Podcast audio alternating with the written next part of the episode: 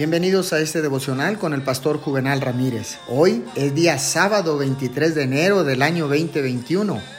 La palabra del Señor dice en Primera de Tesalonicenses capítulo 5 verso 23 que Dios mismo, el Dios de paz, lo santifique por completo y conserve todo su ser, espíritu, alma y cuerpo, irreprochable para la venida de nuestro Señor Jesucristo así como las personas de antaño que eran muy exitosas en la oración, que hacían suceder cosas grandes, que movían a Dios para hacer cosas grandes, eran quienes se rendían completamente a Dios en su oración. Dios requiere devoción completa cuando oramos.